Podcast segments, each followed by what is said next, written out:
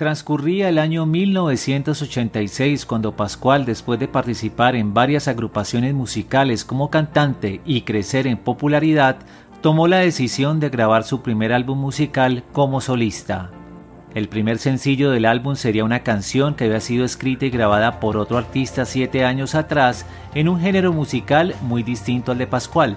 Una canción de un romanticismo profundo que desde la perspectiva de un hombre enamorado habla de una mujer que es dueña del espacio de una relación y que es capaz de todo.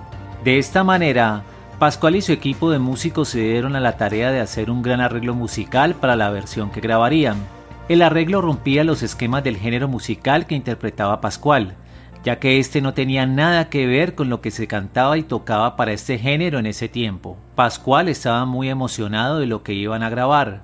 Para él lo que tenía en sus manos era algo muy grande, que daría rumbo a su carrera como solista. Sin embargo, cuando fueron al estudio y grabaron la canción, y a pesar de que Pascual había puesto toda su energía, pasión por la música, incluso la influencia para la interpretación del tema con base en su gusto musical por los artistas Silvio Rodríguez y José José, a los productores del álbum no les gustó el resultado. Para ellos, el género musical que Pascual interpretaba no se cantaba y tocaba así era totalmente diferente a la propuesta en la canción que acababa de grabarse. Pascual en ese momento solo escuchaba de las personas a su alrededor que lo que él había hecho no servía. Por cosas del destino, al estudio de grabación apareció un hombre de bigote, graduado en filosofía, literatura, teoría musical y composición de jazz, a quien los productores lo invitaron a escuchar la canción.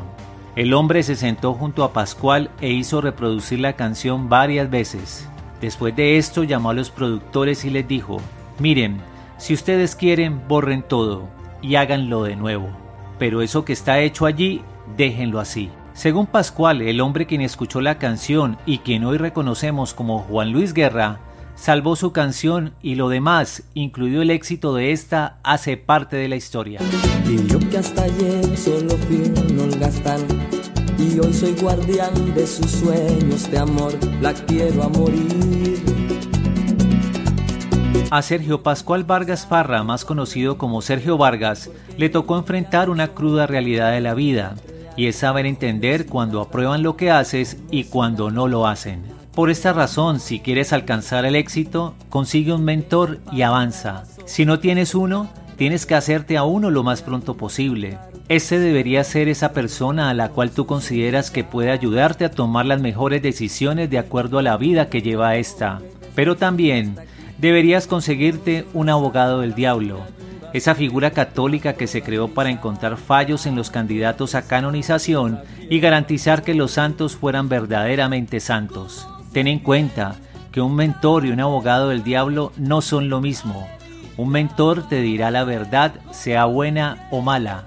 Un abogado del diablo te dirá lo que es malo aunque ni siquiera él mismo lo crea. Sin embargo, siempre debemos estar dispuestos a aceptar las críticas de otras personas. Solo se vive una vez, pero si lo haces bien, con una vez es suficiente. My West.